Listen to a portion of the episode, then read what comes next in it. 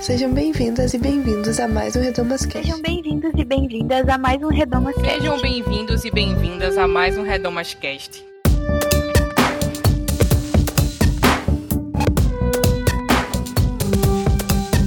Sejam bem-vindos e bem-vindos a mais um Redomascast, esse espaço onde nós discutimos assuntos relevantes para nós mulheres e para os homens também. Eu sou Luciana Patterson. Nesse episódio nós vamos falar sobre o livro Bisco Roxo, que é o primeiro romance da escritora nigeriana Chimamanda Ngozi Adichie. Para conversar sobre esse livro, a gente convidou a Isadora Nascimento e a Soane Paz. A gente achou importante ter essa conversa é, entre três mulheres negras, para respeitar os lugares de fala e principalmente porque nós, mulheres negras, existimos e precisamos falar por nós mesmas. Nosso papo foi muito legal, o livro traz muitas discussões interessantes, então a gente falou sobre Chimamanda, falamos sobre nossas impressões sobre o livro, e a gente entrou em algumas discussões que o livro traz, como violência de gênero, racismo, é, a relação entre cristianismo e colonização, e até outros assuntos mais polêmicos, como será que existe a possibilidade de um cristianismo negro ou não? Então, eu queria agradecer demais a Soane e a Isa por terem aceitado conversar com a gente. O resultado foi muito bom. É, se você ainda não leu o livro, tá tudo bem. a gente tentou fazer o podcast praticamente sem spoilers, assim, sem grandes revelações sobre o enredo. Então ele vai soar mais como um grande convite para que você leia o livro Bisco Roxo e depois volte para contar pra gente se concorda ou não com as nossas opiniões, impressões e etc. então, para conferir nosso conteúdo, é só entrar no nosso site, projetoredamas.com, ou é, nas nossas redes sociais também, que a gente está postando tudo lá, no Twitter, Facebook, Instagram, sempre arroba Projeto Redomas, você encontra a gente. Então, acho que é isso. É um bom episódio para vocês e um beijo.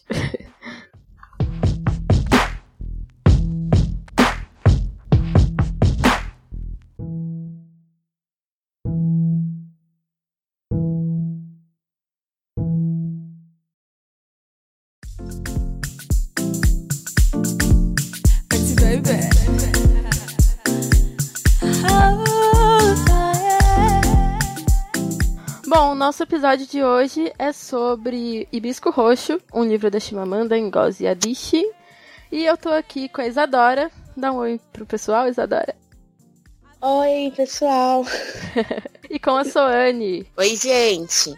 Então, eu vou falar um pouco antes da gente começar sobre a Chimamanda, que é uma autora nigeriana que nasceu em Enugu, que é da etnia Ibo, que é sempre muito retratada nos livros dela. O pai da Chimamanda é professor na Universidade da Nigéria e sua mãe é uma administradora.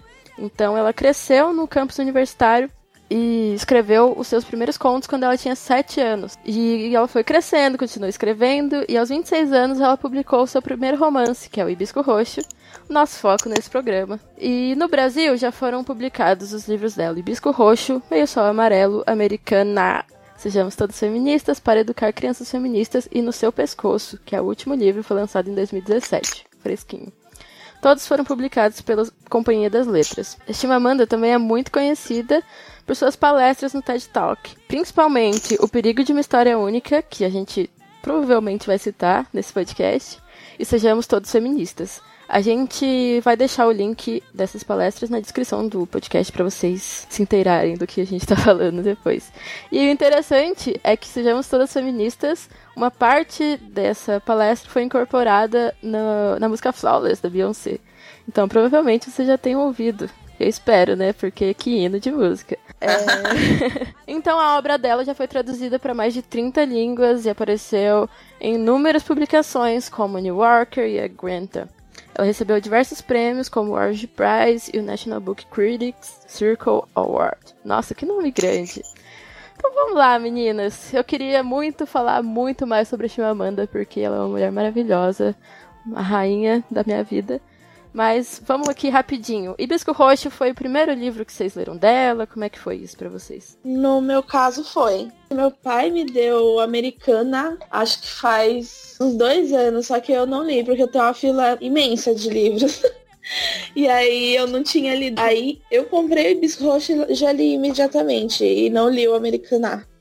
Então eu vou ler agora o segundo, o meu segundo livro dela, mas o Bisco Roxo foi realmente o primeiro. E eu também queria ler mais ou menos na ordem que ela publicou. Sim, dizem que é muito legal isso, né? Ler na ordem que ela publicou. Eu não sei o motivo que as pessoas falam isso, mas elas falam. Mas, é, eu queria mais porque eu sou sistemática mesmo. Que... Ah, muito bom. Uma boa razão também. Nem... e você, Suane? O meu foi o. Não foi o primeiro, foi o terceiro. Porque eu lembro que meu irmão. Meu irmão me deu Americaná. Aí eu li. Que quando saiu tal, eu falei assim, gente, eu quero muito esse livro. Aí eu comecei por ele. Depois eu li Sejamos Todos Feministas e depois eu peguei Bisco Roxo para ler. Na biblioteca da faculdade. E assim. Achei sensacional, né? Inclusive, eu fiquei pensando se, se teria alguma ligação, assim, porque eu vi muito da história dela no, no Americana, né? E sei lá. Imaginei alguns pontos possíveis entre os dois, mas foi o terceiro já.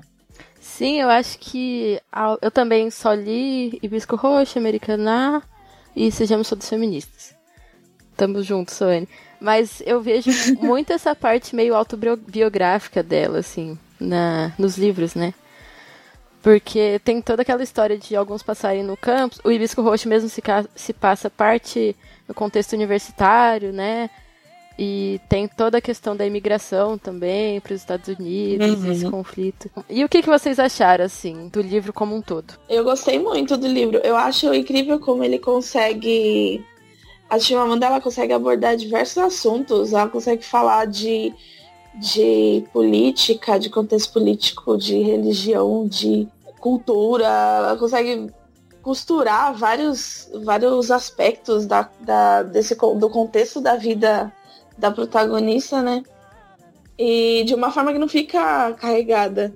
Você consegue acompanhar todas essas coisas e todas essas críticas que ela está fazendo por, por trás de, do, dos fatos que acontecem no livro, porque tem bastante coisa a ser discutida. É uma história, é um romance, mas tem bastante coisa a ser discutida para além do, dos fatos que acontecem no livro. E ela consegue costurar esse, todos esses, esses aspectos, essas, essas coisas, todos esses contextos, de uma forma que não fica carregada. E, e eu achei incrível. Nossa, eu, eu, terminei o livro e falei, meu Deus, será que temos um livro, um novo livro preferido? Um novo. Uma coisa? Eu gostei da forma como ela se concentrou numa família e começou a construir é, como todas as coisas ao redor influenciavam essa família, né? E aí ela falou sobre patriarcado, falou sobre é, a questão da religião e a questão política e como tudo ia influenciando essa família, né?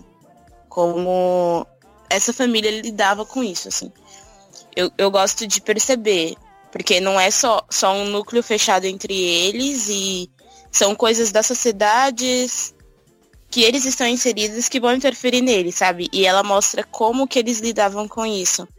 E aí, eu não sei se a gente podia falar, mas quando ela, ela vai para uma outra casa, ela percebe como coisas do mesmo contexto que ela vivia são é, trabalhadas de forma diferente naquela família, sabe? Eu achei interessante, porque você tem dois momentos.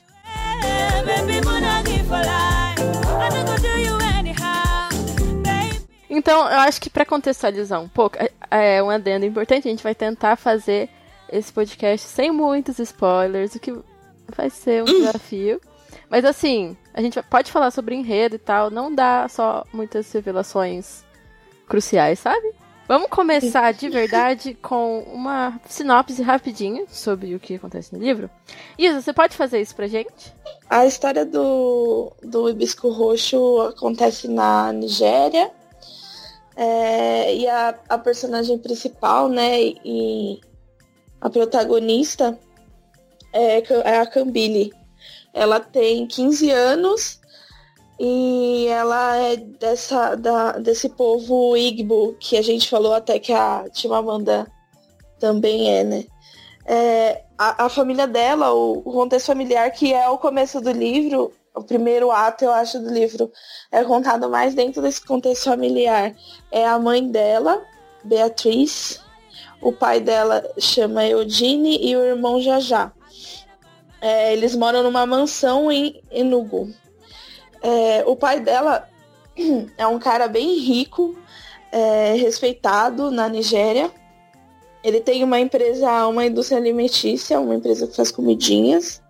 E ele é um dos líderes do único jornal do país que ainda é, faz oposição ao, ao regime repressor que está se instaurando no país. Eles fazem críticas a um golpe de Estado que está acontecendo no país, é, dentro do contexto do livro, né?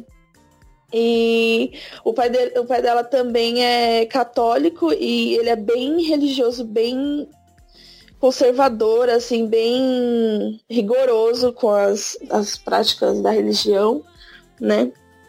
E ele assimilou a cultura britânica como superior, cultura britânica branca, né? Como superior e a única que a gente deve imitar. É, e aí todos os traços da cultura Igbo, é, da, que re, pode restar na sua família, a igreja, é, ele despreza, ele não, não acha que tem que ser imitado, né? Mas que tem que ser seguido. E ele, para que ele consiga cumprir essas tradições todas religiosas dele, ele muitas vezes, é, constantemente ao longo do livro, ele tem atitudes extremas de, de, de violência física e psicológica com todos os membros da família. É, e aí ele, ele, ele tem essa, esse controle, tentar exercer esse controle sobre todo mundo é, à força, né? Aí um dia, aí que esse é o segundo ato, eu acho, do, do livro, né? Os, o filho, os, os dois irmãos, a Cambile e o Jajá, vão visitar a tia deles, em Feoma, e os primos em, no, numa, uma, acho que é uma cidade, né, chamada Nusuka.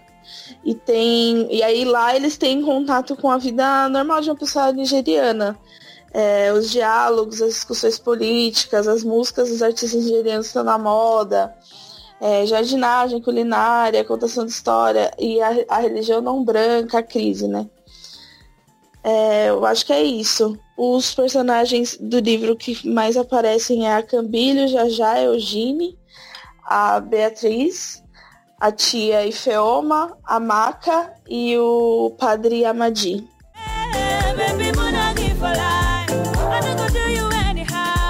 Muito bom, muito bom. É, então a gente já falou um pouco sobre aquele TED da Chimamanda sobre o perigo de uma história única. E vocês acham que Bisco Roxo consegue, consegue romper com o perigo de uma história única? Como vocês acham que ele faz isso? Eu acho que sim, porque como eu falei, é, você tem dois momentos no livro, né? E é muito bom saber que tá na sinopse, então não, não haverá spoilers. Vou tentar uhum. falar sem spoilers. Mas assim, é, ela tá num contexto como foi falado, de um pai que foi completamente imerso na questão da religião branca, assim, né, britânica branca. E ela é uma nigeriana, mas ela não tem noção das consequências de ser uma nigeriana. Ela tá na Nigéria, mas ela não vive o que uma família tradicional nigeriana viveria.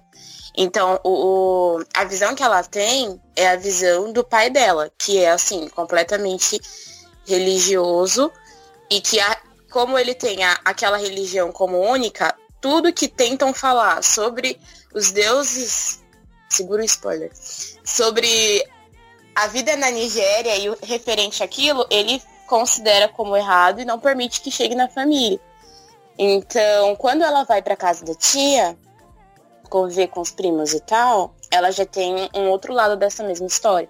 Aí ela tem contato com o que ela teria se ela vivesse é, como uma família tradicional nigeriana, assim, porque ele não permite que isso aconteça. E aí ela vê que tudo que ele falava não é exatamente da forma como ele falava.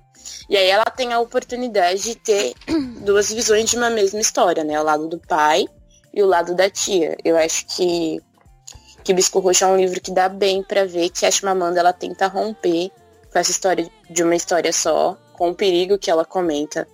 Porque pelo que ela explica no, na, na palestra, o perigo da história única é você contar uma, uma única visão é, quando, a, quando você não tem muitas é, diferentes visões sobre um povo sobre um contexto, um país, enfim, você assume as poucas histórias que você conhece como a única, né? E assim, é, é, é isso que, que a gente está falando aqui. Primeiro porque ela não. Ela, ela rompeu isso. Primeiro porque ele, o livro mostra dois contextos, que é o da família dela, que é uma família rica, é, nigeriana, então é, é, que não é igual a maioria das famílias nigerianas, e a família da tia dela, que já está numa condição diferente, que já tem algumas privações, né? E até o contexto religioso também ela, ela consegue fazer isso, cobrar, é, quebrar essa barreira, porque ela mostra dois aspectos da, da abordagem da religião católica no país. Então tem um padre que é mais, mais voltado a disseminar a cultura branca e não considerar nem, nenhum traço da cultura nigeriana e o, um outro padre que já é mais que já tem uma abordagem diferente, que assume alguns traços da cultura nigeriana para as missas dele, enfim, pratica a religião católica levando em consideração a cultura é, nigeriana.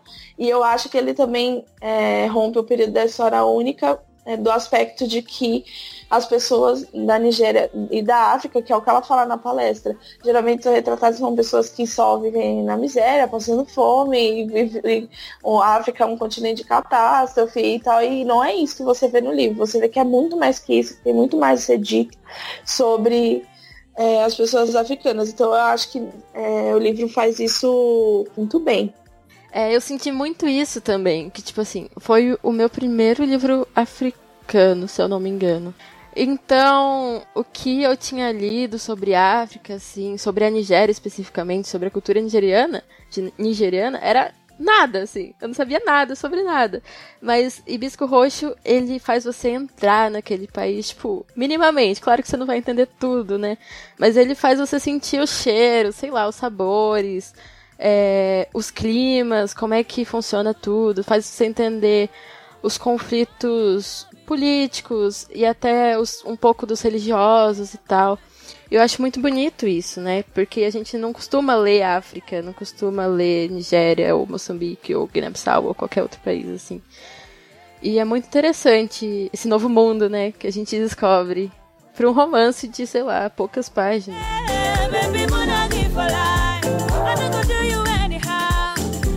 E o que, que vocês acharam do ritmo da narrativa, construção? Vocês tiveram alguma dificuldade em relação ao enredo? Como é que foi para vocês essa leitura? Eu, quando o livro é muito descritivo, não tem muita ação, eu fico um pouco. Eu acho um pouco a leitura um pouco cansativa. Isso não aconteceu com o Hibisco Roxo, ele é um livro que foi bem fluido, assim, a leitura. É, eu acho que eu fiz rápido até, li coisa de uma semana, não muito mais que isso, no máximo uma semana, e eu só leio no transporte público. Então foi. Eu, eu li bastante, assim, quis, quis lendo e vendo o que vai acontecendo. E é bem. É, é como a Lu falou mesmo, assim, é, o livro é bonito a forma como ele discorre, é, discorre sobre as coisas e descreve as coisas. Ele tem uma poesia. A, na forma como ele descreve as coisas e as, as paisagens e as plantas e, e tudo mais. Então, ele é bem bonito, a leitura é bem, é bem fluida e eu gostei bastante, sim. Eu achei ele tranquilo, porque às vezes dependendo do livro, quando a gente começa, começa a cena e depois você vai fazendo os encaixes no decorrer do livro, né? Assim, começa a história e depois você vai entendendo. E com a Cambile não, ela começa falando, tipo, te situando onde você tá, na família dela. Aí o pai vai aparecendo, a mãe vai aparecendo e aí você consegue fazer um quebra-cabeça. Mas eu não senti como se eu tivesse caindo de paraquedas no meio de uma história que eu só ia entender depois do primeiro ato, né? Eu falei assim, ah, agora faz sentido. Teve alguns momentos quando traz é, ritos da religião católica e eu fiquei meio assim, ah, mas que momento é esse? Por que, que isso está acontecendo? Aí eu pedi legenda para algumas amigas que são católicas, aí elas falaram, tipo, ah, é porque isso, isso, isso acontece. Aí isso me deixou mais claro, assim, mas foi só esses momentos em que eu não tinha ideia do que aquilo representava, assim, mas aí fez mais sentido. Eu achei o livro no começo um pouco lento, assim. Mas isso eu acho que é da própria narrativa, porque a Camila é uma adolescente E no começo ela tá lá falando da vida dela, tá na casa do pai dela, aquela rotina super estrita e tal. Então acho que isso traz um pouco de lentidão, assim, né? Aquela coisa maçante e tal. Mas eu gostei dessa sensação, assim, acho que foi importante para entender depois a mudança, né? Mas eu gostei muito, eu tive dificuldade também em algumas coisas muito tipicamente nigerianas, sabe? Tipo algumas comidas, algumas frutas e tal. Mas tudo bem, né? A gente só aceita, como a gente aceita tanta coisa que lê em É. romance ocidental. tá tudo bem.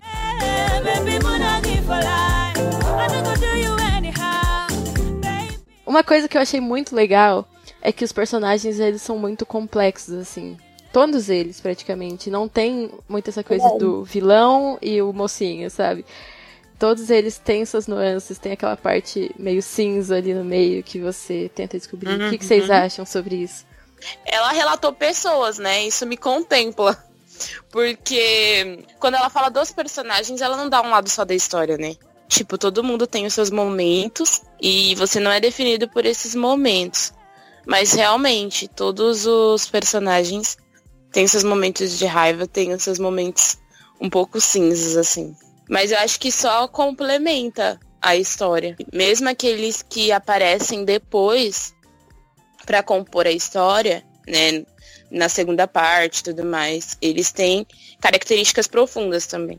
É, eu acho, eu acho que o personagem que eu achei mais complexo, que mais despertou sentimentos diversos em mim foi o pai dela mesmo, o Eugene.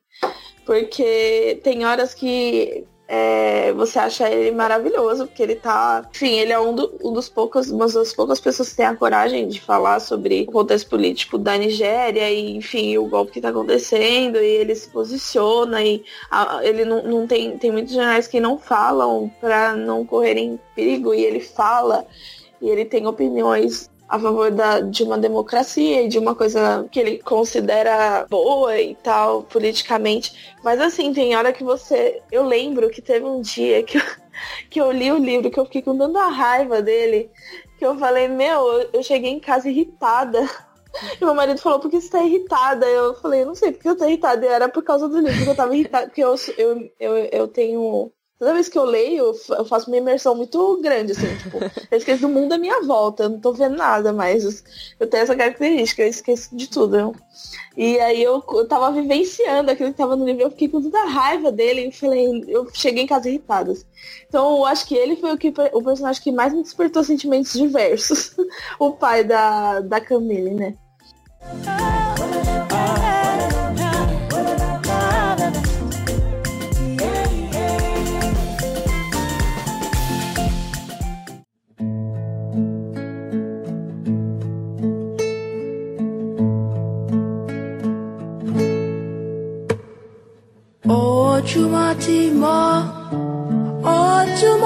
Outro tema muito recorrente no livro Hibisco Roxo é a questão da violência contra a mulher, que inclusive foi o tema da nossa última campanha no projeto Redomas.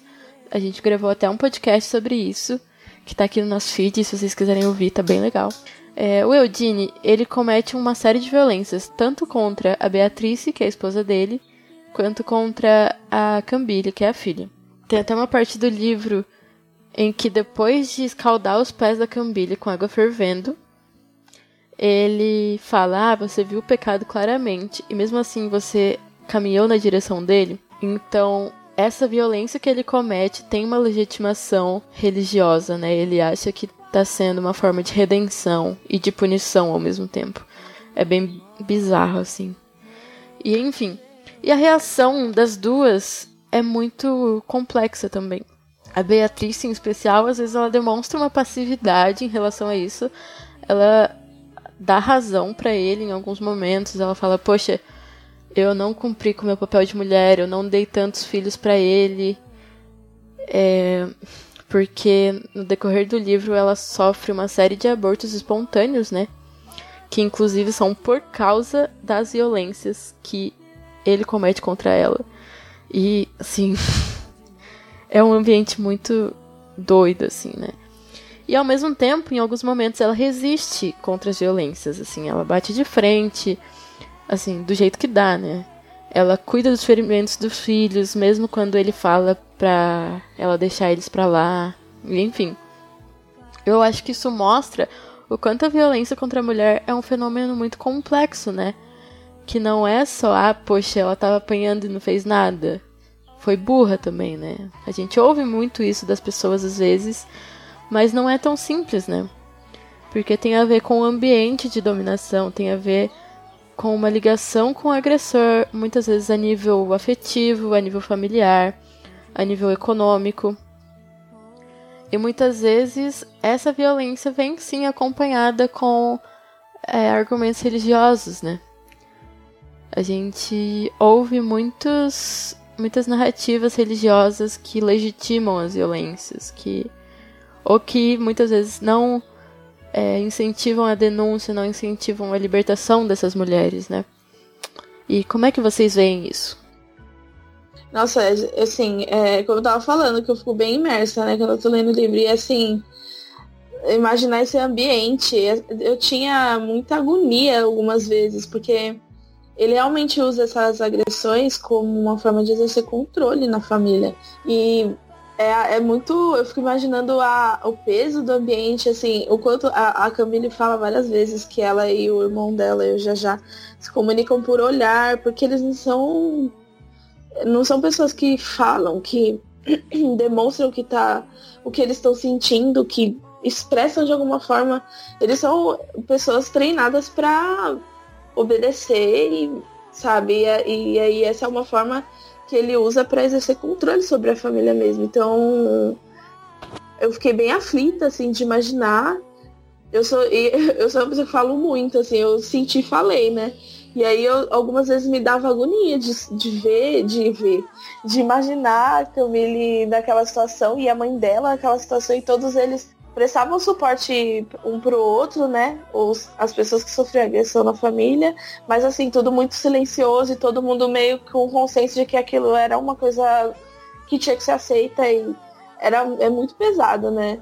Eu é uma coisa que me deixou bem mexeu comigo assim, imaginar essas coisas todas esse ambiente, né? Uma coisa que me chamava bastante atenção é porque. E me deixava irritada às vezes. Aí eu tinha que parar de ler, respirar, fazer outra coisa, porque eu estava irritada com a situação, assim. E aí você tá num processo de imersão, você sai para ver se. como que vai ficar o seu sentimento diante disso. Mas tem várias cenas em que isso é demonstrado, assim. Várias cenas assim, né? Que a gente vai imaginando. De, de como ele exerce controle e tudo mais. Mas uma coisa que me irritava bastante era como ele justificava isso devido à religião, sabe? Tipo, eu estou fazendo bem para vocês, eu estou fazendo bem para a família e e tipo, porque é assim que funciona. E todo mundo acatava porque era o que devia ser feito. Eu lembro de um momento em que, como ele tem empresa de alimentos, né? Tudo mais, e essa questão de silêncio na família, ele pede para experimentarem um suco. E a Camille não gostou do suco. Mas ela não devia falar que ela não gostou do suco. E aí eu fiquei tipo, gente. E aí você tem uma noção de como esse clima mesmo pesado, que nem a Isadora falou, realmente ocorre, assim, porque nos, nos pequenos detalhes a família não podia se manifestar. E nos momentos de agressão, é, você devia deixar ele agredir, porque ele tem razão, e depois a gente lida com as consequências disso, sabe? E tem até momentos em que, por exemplo, quando eles iam para a igreja, o pai regulava, por exemplo, o que a Camille vestia. Não, filha, mas o seu cabelo tem que estar tá assim. Não, filha, mas ó, essa saia, ó, esse vestido, você pode usar, você não pode mais usar, porque você cresceu. Ou coisas desse tipo. Aí você vê como esse controle é exercido o tempo inteiro de diversas formas e como reina um silêncio assim na família, né? Que é uma coisa que quando você vê na segunda parte, quando ela vai para casa da tia, isso já não acontece. Então você vê uma, uma violência, principalmente entre a mãe e a filha, causada pelo pai e marido, né? Que realmente acontece, assim. E é muito sufocante, às vezes, ler uma coisa dessa. E imaginar um contexto como esse, assim, que é uma coisa que a gente luta tanto, mas que ainda assim é tão real, né? Sim. E a gente, eu acho que nós três aqui somos cristãos e o Redomas tem essa linha cristã. E eu acho que a gente continua vendo essas teologias usadas para subjugar as mulheres e servir como é, forma de dominação nas igrejas ainda, né? E é muito difícil encarar isso, porque eu percebi que muitas vezes eu ficava escandalizada com o que o Eugênio fazia e principalmente quando ele usava a religião para justificar, tipo, a hora que ele fala, ah, então você viu o pecado e correu em direção dele. Então você é a culpada por causa disso. É, mas o que é muito pesado é que eu não me surpreendi muito, porque são coisas que eu já ouvi, assim. Já ouvi gente que sofreu é, coisas desse tipo. A gente tem até muitos relatos no Redomas sobre coisas parecidas, assim, né? De culpabilização. É muito comum. Exatamente. É muito comum, né? Assim, o, o que eu lembro de sempre ter visto muito como discurso na igreja era que a Bíblia diz que a mulher santifica o marido. Então, se seu marido te bate é, e faz alguma. exerce algum tipo de. faz esse tipo de coisa em casa de violência, é, o que você tem que fazer é orar. Então, você. Se a mulher santifica o marido, você chega em casa e ora, você santifica o seu marido porque ele te bateu e, tipo espera uma transformação acontecer e um milagre, né? Porque uma transformação dessa é um milagre. E aí, com isso, a gente tem muita, muitas mulheres que hoje sofrem violência doméstica e que são evangélicas e que têm essa violência corroborada pela igreja. E isso é muito grave, né? Assim, é uma coisa que eu acho, eu acho muito doido, assim, na, pelo menos na igreja que eu mais frequentei, eu sempre ouvi muito um discurso de que o divórcio, por exemplo, o divórcio, a separação é totalmente inadmissível, ou é, é só é admissível se existe um contexto de traição, de, enfim, de infidelidade e tal. E nunca falaram de o que uma pessoa tem que fazer, é, se ela deve se afastar do seu companheiro de alguma maneira quando ela sofre esse tipo de violência. Nunca foi dito na igreja. E assim, eu acho bizarro, porque é uma coisa que acontece muito e, e só se fala de divórcio, só se, ou só se fala de infidelidade e não existe uma orientação, sabe? As pessoas sofrem com esse problema e continuam sofrendo, porque na igreja não é falado, não é abordado.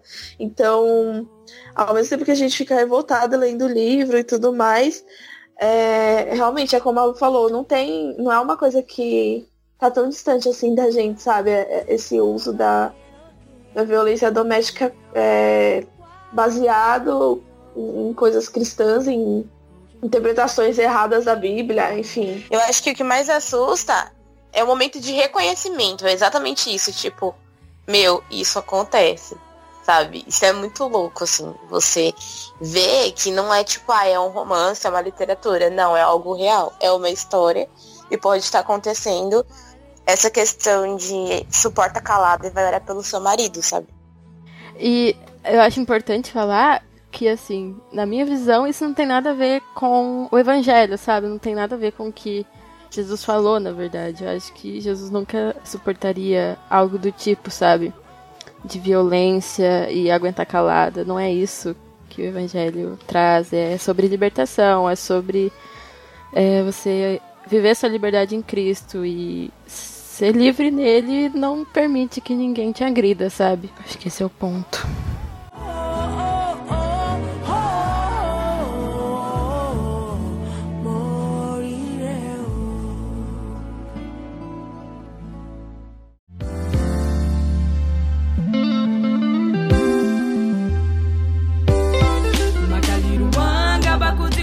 É muito interessante, né?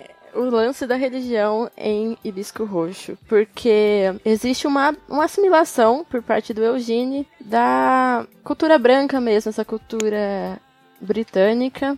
Então, na religião que ele pratica, que é cristã, né, católica, mas não pode falar na língua dele, que é Ibo, não pode cantar ou dançar de uma forma africana, porque não é uma coisa que o branco fazia. É, todo, tudo que acontece na igreja tem que ser em inglês, porque são ordens do padre britânico.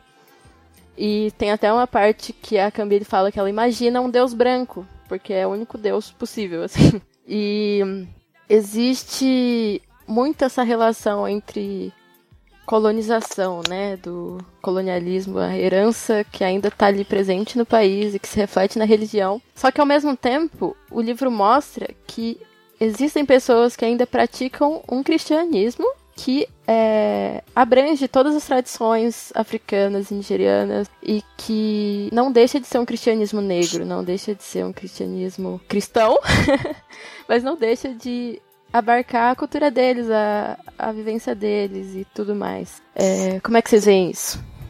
Eu acho que esse é o aspecto do livro que eu mais gosto, eu acho. Porque esse é um assunto que me intriga muito. É, uma, é, uma, é um objeto de reflexão muito grande meu, assim é, o limite da evangelização. Porque assim, ele fala do contexto católico, mas assim, é totalmente aplicável, gente, para qualquer cristianismo, assim, qualquer forma de o que a religião cristã de uma maneira geral. E eu acho que eu sempre tenho esse dilema, assim, é, entre o, o, limite da evangelização, o, o quanto a evangelização está carregada de colonização, sabe?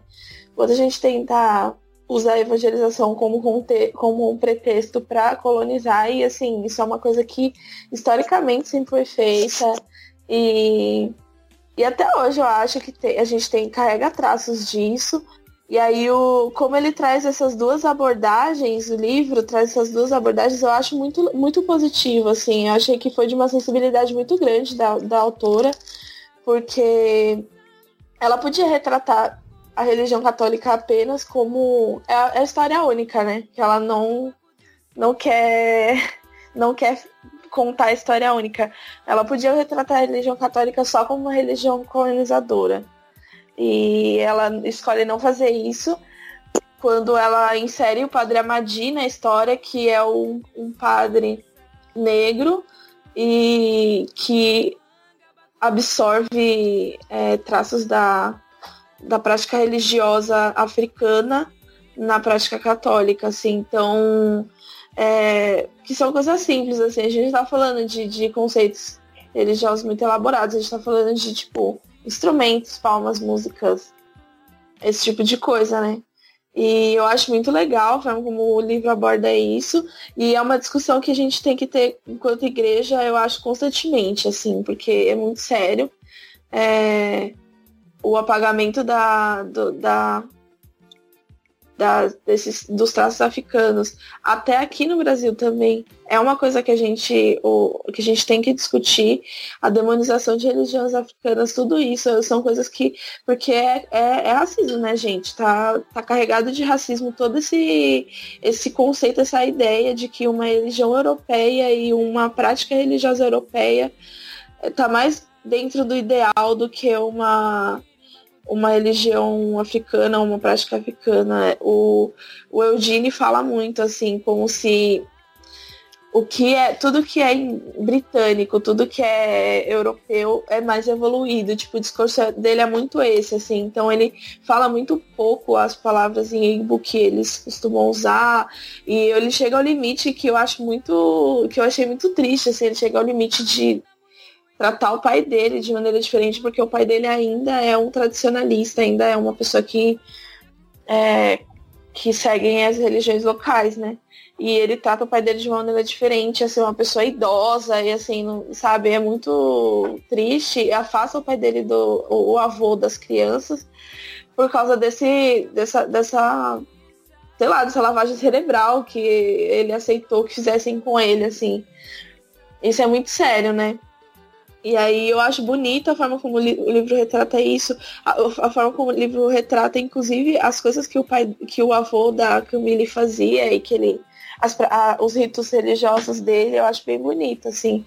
É, eu acho que foi uma abordagem muito legal. Ela não diminuiu a, a, religião católica, não reduziu a religião católica a esse colonialismo, e ao mesmo tempo ela conseguiu exaltar as religiões locais e e traz essa discussão, que eu acho que é isso que é interessante no livro. Ele, o livro ele conta as histórias e, e, e, não só conta os fatos que vão acontecer, os fatos traz, trazem uma discussão, assim.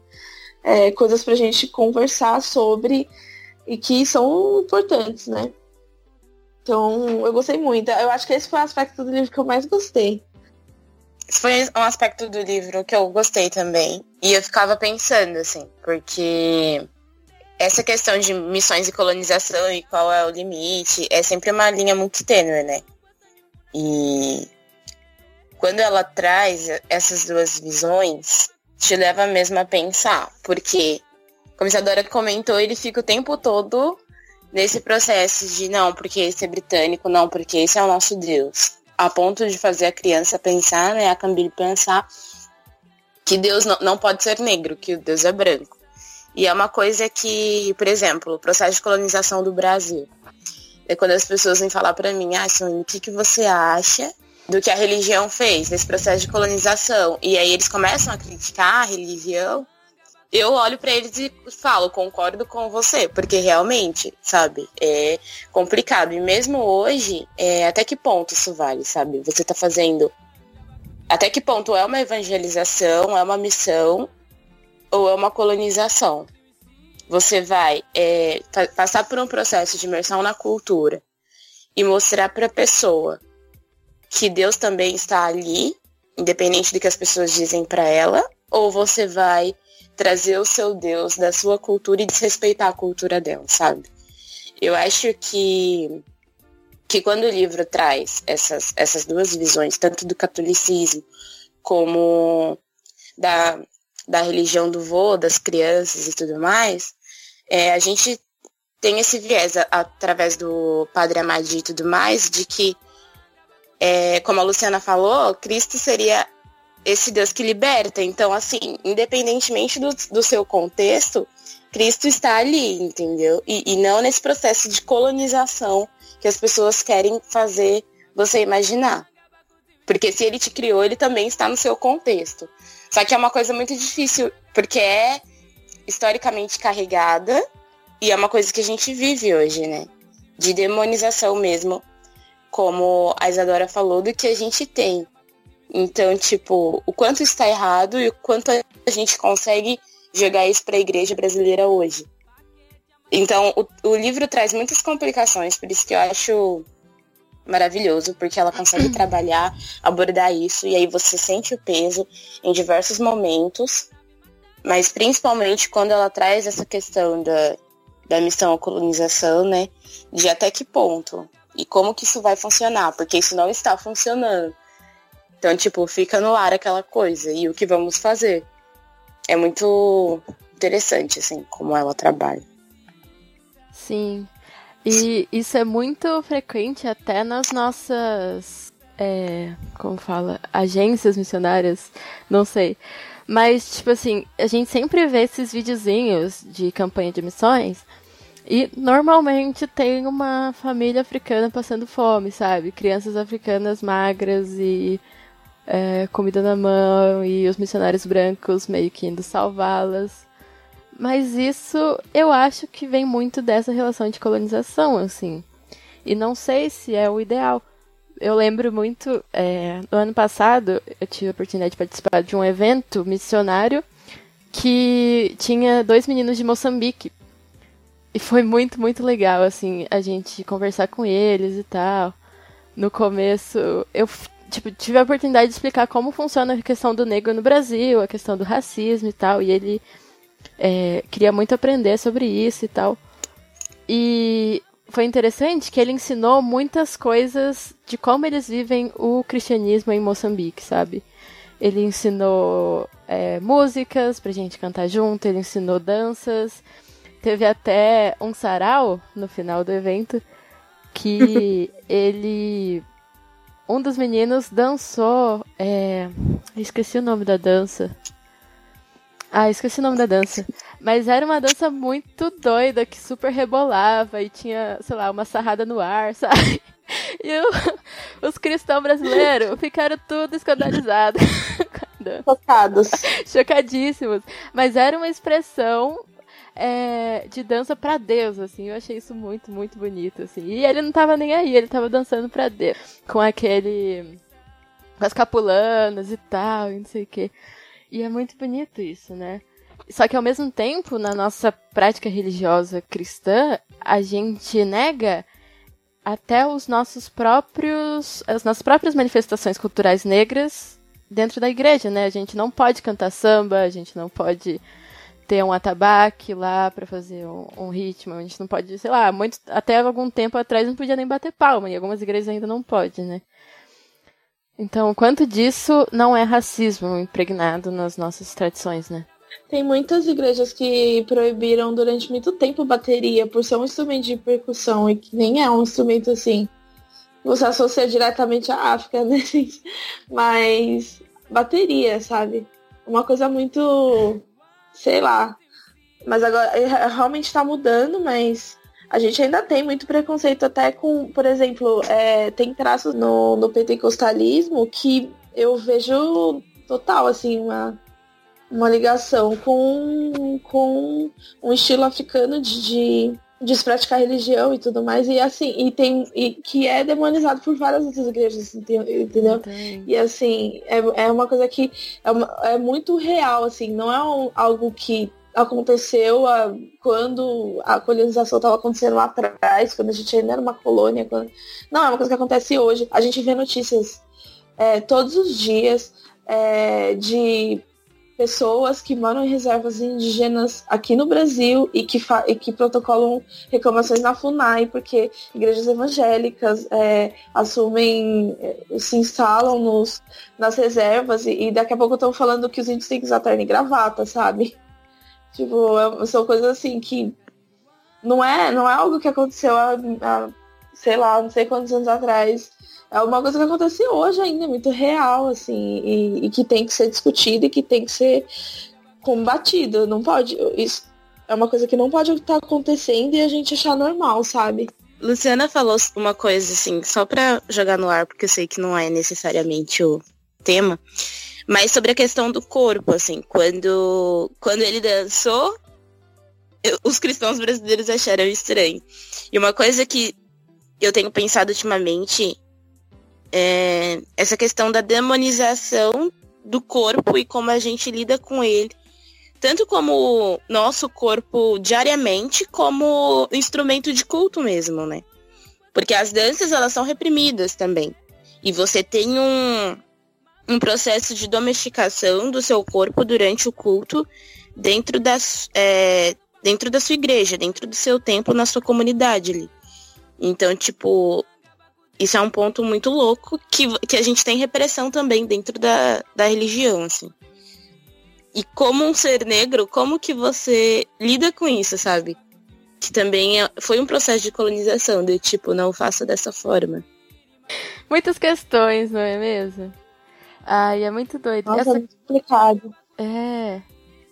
Eu acho que é complicado porque existe a questão da missão, que é mandado de Jesus e tal, que a gente tem que espalhar o amor dele, tem que espalhar o evangelho. E isso eu acho que a gente tem que continuar levando a sério e tal. Mas que religião é essa, né, que a gente vai levar, assim? A gente precisa mudar tudo que ele pratica, precisa mudar a música que ele ouve, agora ele só vai ouvir hino do Inário, né? Muito complicado. Eu fui em um evento uma vez sobre missões e tal, mais na linha da missão integral. Eu gosto muito dessa linha da missão integral porque ela acredita que todos em que algumas nações enviavam missionários para outras nações para evangelizar e tal. Mas agora é, a, a, o que a gente deve fazer é acreditar que todas as nações devem enviar missionários, sabe? Para que o cristianismo seja vivido de uma forma íntegra e completa, do jeito que Deus imaginou, ele tem que ter diversidade de cultura, ele tem que ter diversidade de corpos, de línguas e de nações, e enfim. É, e uma coisa muito interessante que um, um pastor indígena desse que estava nesse evento falou é que a Bíblia fala que conhecereis a verdade e a verdade vos libertará. E ele estava falando assim: eu acredito que a verdade vai nos libertar até das tradições brancas que essa galera impõe pra gente, sabe? É, eu acredito que o Evangelho ele nos liberta de tudo que não é Cristo, assim, que, de tudo que não é o Evangelho. Eu achei muito maravilhoso. Isso. Uhum. E é uma coisa que as pessoas não pensam muito, gente, mas assim, Jesus, ele não tinha, ele tinha um estilo de, de exercer o ministério dele que era diverso. O, o estilo de Jesus absorvia, é, por exemplo, vários traços de religiões africanas. Jesus falava muito por parábolas, por histórias, por metáforas. Isso é uma característica das religiões africanas, a forma de, de ver religião na África. Jesus não era uma pessoa que fazia. É, que tinha o seu, a sua, o seu ministério concentrado em templos era muito na rua, era muito sentado com pessoas à sua volta, no rodas e esses são traços de, sabe, de uma prática religiosa africana e diversa. Então, sabe, a gente não e nunca ninguém olha por esse aspecto ou prega esse aspecto nas igrejas que a gente conhece ao longo da nossa vida.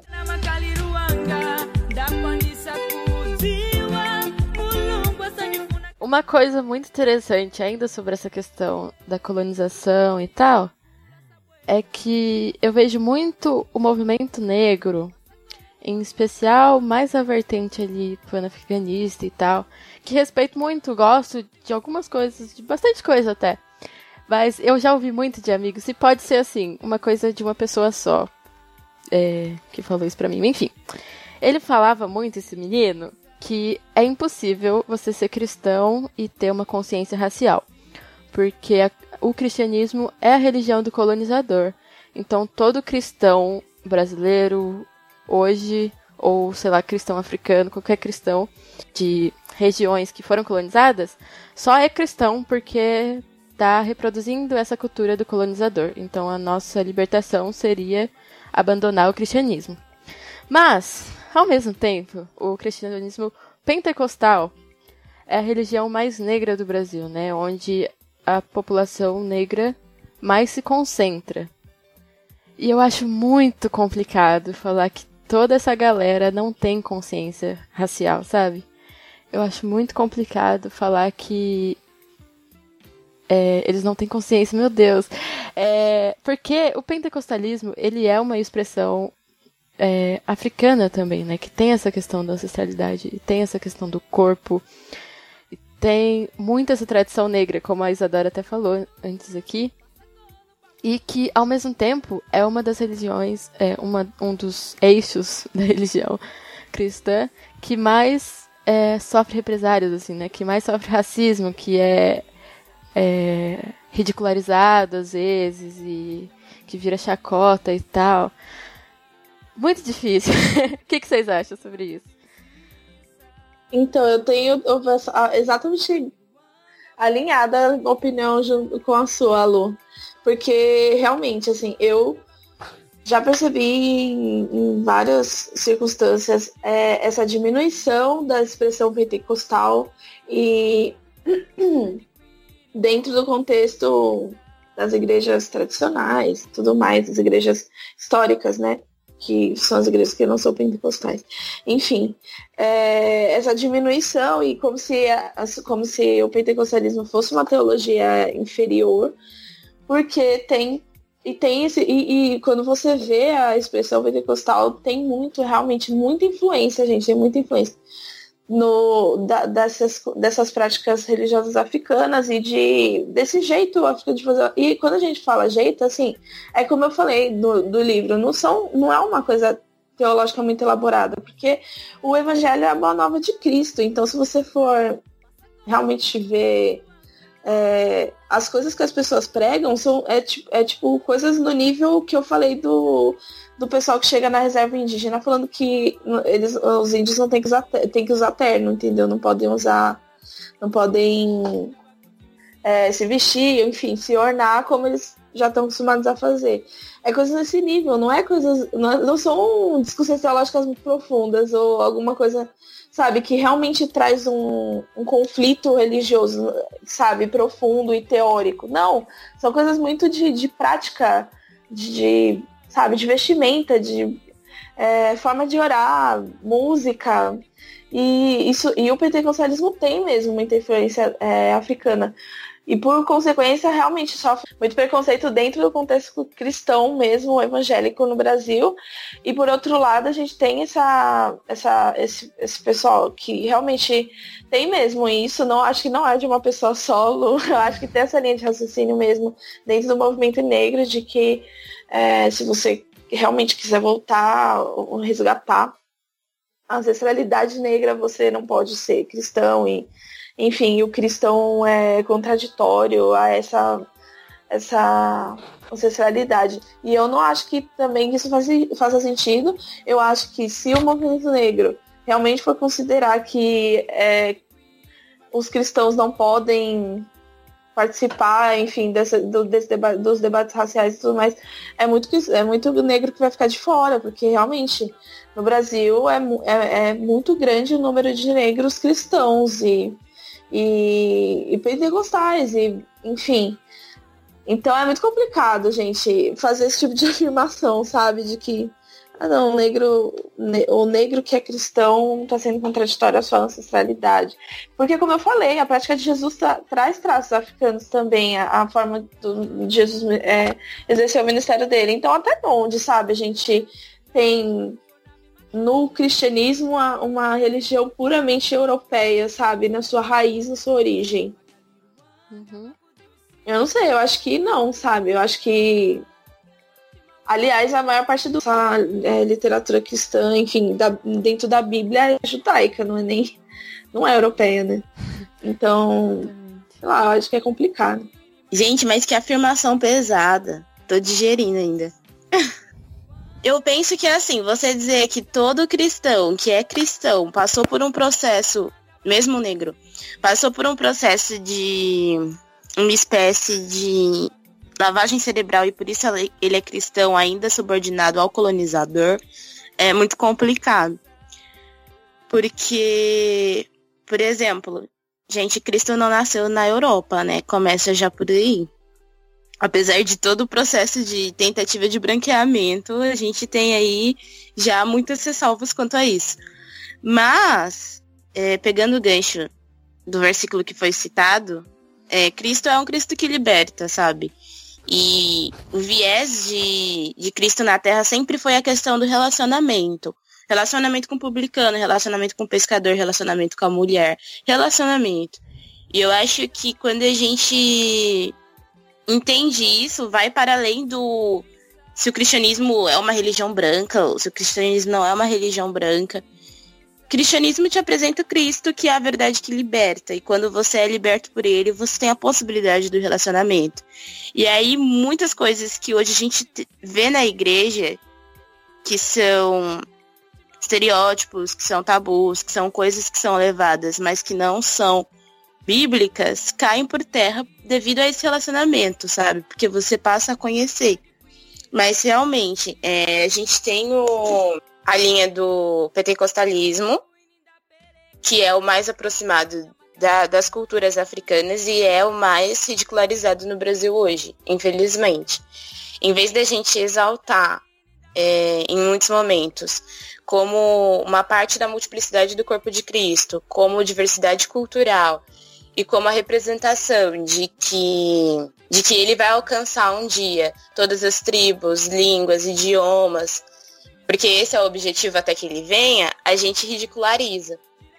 E assim, aí as pessoas normalmente falam, não, mas é porque tem heresias, é porque está incorreto.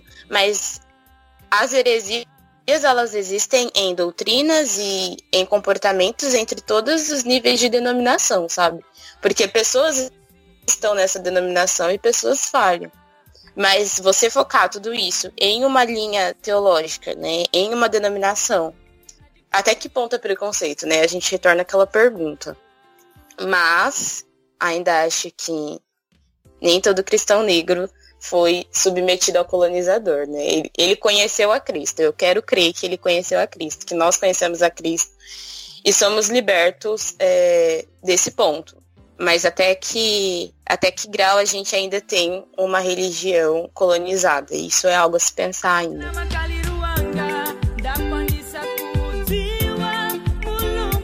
Vocês acham que existe a possibilidade de um cristianismo negro? Eu acho que existe, total.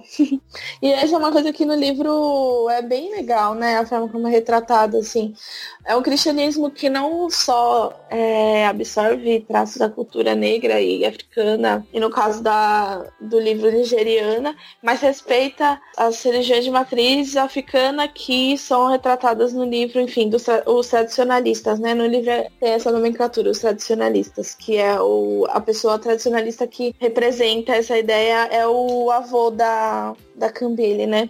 E, e o livro exalta isso, enfim, então é um, um cristianismo a ser praticado não só no sentido de não se fechar para essas coisas, para esses traços culturais, é, e também respeitar os, os, as religiões que são africanas mesmo, que aqui no contexto brasileiro a gente tem religiões de matriz africana que são constantemente desrespeitadas por cristãos e, e demonizadas e num nível que, nossa, de muito preconceito e de muito racismo, né? Então eu acho que dá para exercer esse cristianismo negro. Eu acho que Jesus fez isso em, em, algum nível no ministério dele. Isso, é, e é possível, sabe? Eu acho que é possível.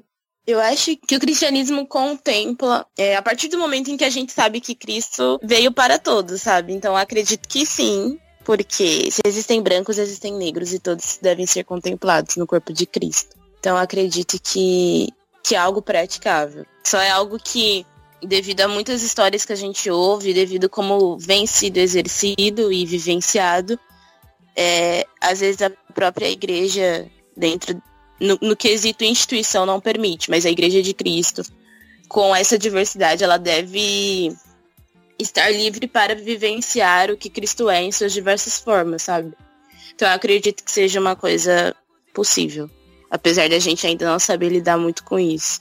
Eu acho que uma coisa que a gente pode começar a rever, sei lá, por que que nosso Jesus é branco, sabe?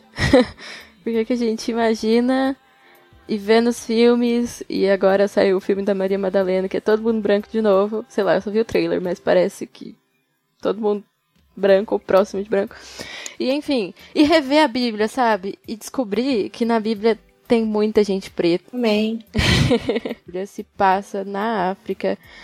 Porque, né? O povo de Israel passou o quê? 400 anos no Egito. O Egito é onde, gente? África. Até pouco tempo Israel era ali junto do continente africano, sabe? Então, uhum. o cristianismo, por sua origem, não é branco. Ele tem essa ancestralidade, ele traz essa ancestralidade. Até no Redomas a gente fala muito sobre isso. A gente já fez duas campanhas sobre mulheres negras, né? Mulheres negras na Bíblia e no cristianismo, enfim. E é sempre muito interessante, assim, quando a gente vai fazer esse processo de descobrir que Agar era negra, que a filha do faraó, sabe? E descobrir a Zípora, e descobrir... A rainha de Sabá. A rainha de Sabá, e descobrir o eunuco que conversa com Felipe, e descobrir que os pais da igreja, os mestres da igreja de Antioquia, que enviam Paulo e Barnabé para a missão uhum. deles, eram homens negros, né? Eram homens africanos. Isso é muito empoderador pra gente, assim, né? Enquanto população negra. Eu acho que é uma coisa que a gente deve incentivar nas nossas igrejas, assim. E nas nossas discussões com amigos cristãos e tal. E mudar isso, né? Eu acho possível. a gente decolonizar a nossa mente e transformar-vos pela renovação das nossas mentes. Amém?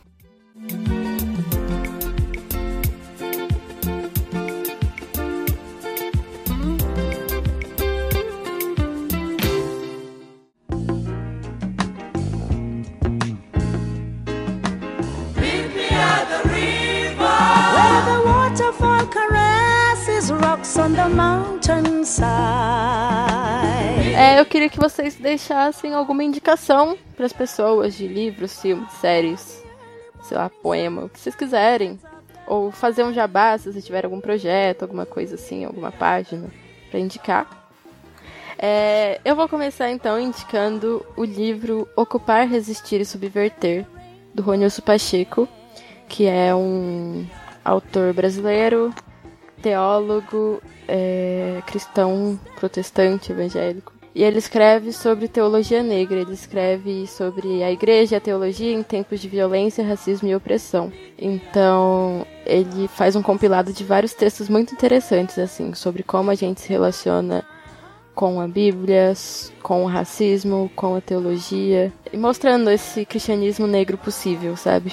Eu acho que é um livro muito bom pra gente refletir.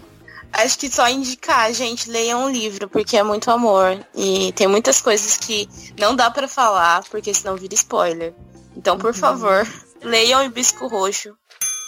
Porque é sensacional. Extremamente profundo. Sim, sim. Luciana, eu vou ter uma indicação, mas assim, na verdade é um livro que eu quero ler. Tá indicado no meu coração, mas eu ainda não li. Então Vai não fundo, sei amiga. até que ponto é viável. Vai lá. Então tá. Porque é exatamente uma pergunta que a gente pensou aqui junto e na verdade eu quero ler esse livro para ver se responde esses meus mesmos questionamentos, que é o Evangelização ou Colonização da Ana Alzira. Eu não sei se vocês já leram. Eu quero muito comprar e ler, mas ainda não tive oportunidade.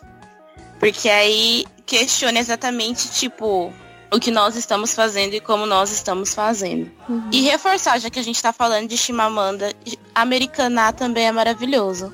Não desistam de americanar só por causa do tamanho do livro, gente. Sim. É amorzinho. Nossa, americanar foi um livro assim, eu tava na vibe Chimamanda, né? Li Bisco Roxo, aí terminei e falei, não, preciso continuar com essa mulher na minha vida. Aí peguei o Americaná, assim, e foi muito rápido, sabe? Eu me surpreendi de como foi fluido. Assim, Exatamente, porque é muito Nossa. bom, e aí você fica tipo, o que, que vai acontecer agora? Pelo menos é sempre essa reação que eu tenho com os livros, né? Uhum. Acho que eu também vou fazer uma indicação de livro que eu quero ler, mas não li ainda, e que a gente falou sobre é, que aborda alguma uma temática que a gente citou aqui.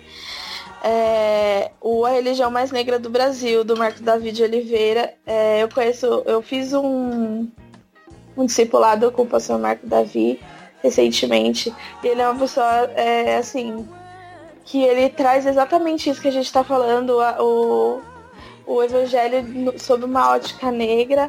E eu achei super enriquecedor. E esse livro eu, ainda está na minha lista, eu quero ler ainda, quero ter o prazer de ler. É, e ele fala dessa relação entre o pentecostalismo e as religiões africanas, e é bem interessante, assim, é um livro que eu ainda quero, quero ler. Gente, então, eu já recebi a indicação desse livro. Preciso ler. eu já li Vários esse amigos. e olha, eu recomendo mesmo, porque é muito bom, assim, ele vai falando de cada denominação e, e de onde vem esse número tão grande, né, de é, cristãos negros evangélicos pentecostais e traz algumas reflexões que a gente falou aqui, assim, algumas respostas, algumas perguntas pra gente juntar com as nossas. Bem interessante mesmo. Ai, então acho que é isso, meninas. Ah, muito obrigada, foi muito bom conversar com vocês. Bom. Tchau, gente. Tchau, Tchau gente. gente. Obrigada. Lights up the valley green.